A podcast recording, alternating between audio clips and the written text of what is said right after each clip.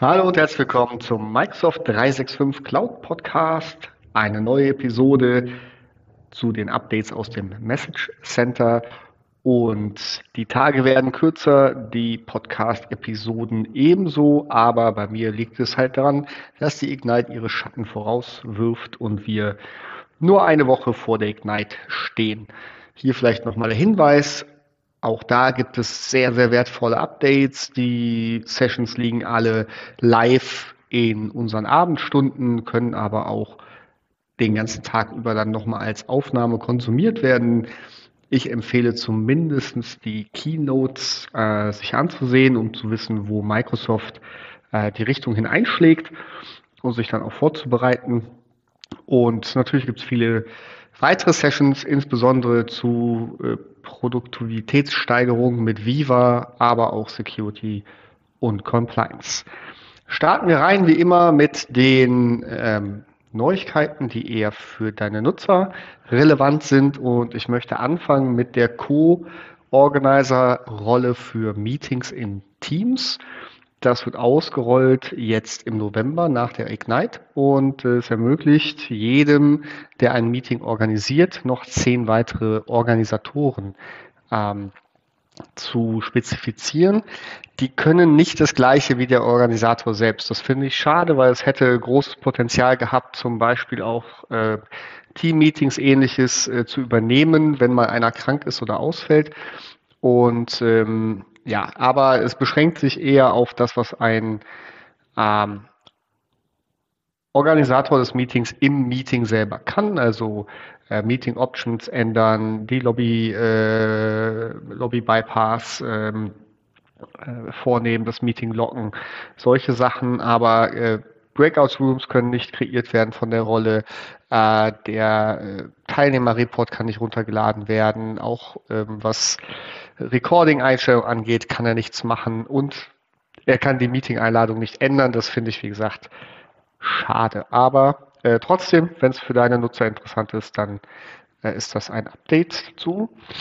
Dann äh, war es das diese Woche schon für Teams. Wie gesagt, heute sind nicht so viele Sachen dabei. Auch für die Nutzer ist ähm, Text Predictions, also dass dir der Outlook-Client sagt, vorschlägt, nicht sagt, sondern vorschlägt, wie der Text weitergehen soll. Äh, das gibt es schon im, in der Webversion. Ähm, das gibt es auch für Android und iOS in den USA, wird jetzt weltweit ausgerollt, allerdings nur, wenn die Sprache Englisch ist.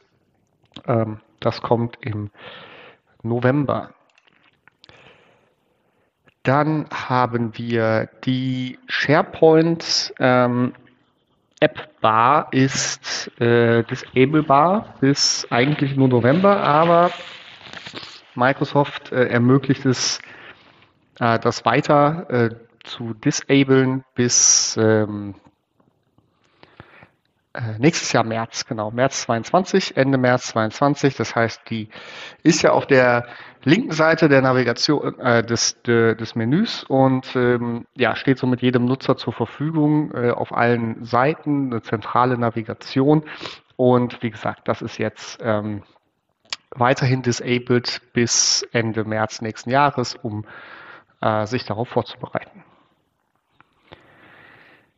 Änderungen äh, im Bereich der Suche, die auch die Nutzer im, äh, betreffen. Und zwar gab es auf der organisationsweiten äh, Suche Microsoft, äh, mit der Microsoft Search die Möglichkeit, ähm, Content zu promoten, also das halt nach vorne zu stellen in Suchergebnissen. Das wird nicht länger unterstützt. Das wird äh, nur noch auf Hub-Sites und ähm, Communication Sites äh, unterstützt, aber auf der Home-Site, ähm, also auf der SharePoint Home-Seite, die das ganze Unternehmen betrifft, wird es es nicht mehr geben. Äh, da äh, sagt Microsoft, sollen die ähm, ähm, User mit Bookmarks und dem QA-Feature arbeiten. Also wie gesagt, nur noch auf Hub-Sites und Site-Level suchen, da kann man das noch machen, aber nicht mehr fürs gesamte Unternehmen. Dann haben wir äh, auch aus dem Bereich äh, SharePoint wieder Share, ähm, ein Update. Äh, was passiert, wenn ich eine Seite baue? Da gibt es jetzt mehr Informationen. Äh, für den Nutzer, äh, soll es das erleichtern, zu entscheiden, möchte ich eine Team-Site oder eine Communication-Site. Und auch auf dem weiteren Screen, gerade für die Berechtigungen, ist nochmal mehr Information enthalten. Welche ähm, Rechte hat denn ein Site-Owner, ein Site-Visitor? Was bedeutet Guest Expiration und ähnliches? Das wird ausgerollt im äh, November, auch nach der Ignite, genau. So, dann haben wir noch im äh, Bereich Stream ein Update und zwar kann man jetzt im Nachgang zu einem Meeting äh, Captions generieren, wenn das äh, wenn die Datei auf SharePoint liegt, also OneDrive oder SharePoint und ähm, nachdem das erledigt, also nachdem die Captions generiert wurden, äh, können die ähm, auch konsumiert werden vom normalen User. Dafür braucht man Edit-Rechte auf dem Video und äh, das beginnt jetzt äh, im Dezember für das Target Release, also die ersten und dann im Januar soll das komplett ausgerollt werden. Wie gesagt, guckt es euch an, ob ihr das auch möchtet. Äh, jedenfalls hat man dann das Caption-File zum Video verfügbar. Zwei Updates haben wir noch für diese Woche. Zum einen gibt es nochmal das Update, dass äh, Teams auf Android 5, 6 und 7 nicht mehr laufen wird. Und zwar ähm, ja, ähm, im, im, Laufe des nächsten Jahres wird es langsam ausaltern. Also wenn ihr diese Version noch nutzt, dann äh, kümmert euch bitte um Updates, weil sonst wird Teams nicht mehr funktionieren.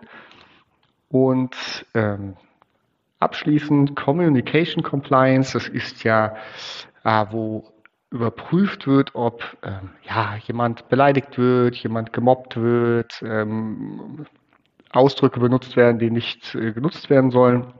Das ist Teil der User Risk Compliance, äh, zu sehen, gibt es User im Unternehmen, die sich vielleicht nicht so um, verhalten, wie das Unternehmen das möchte. Ähm, äh, nicht User Risk, Insider Risk natürlich.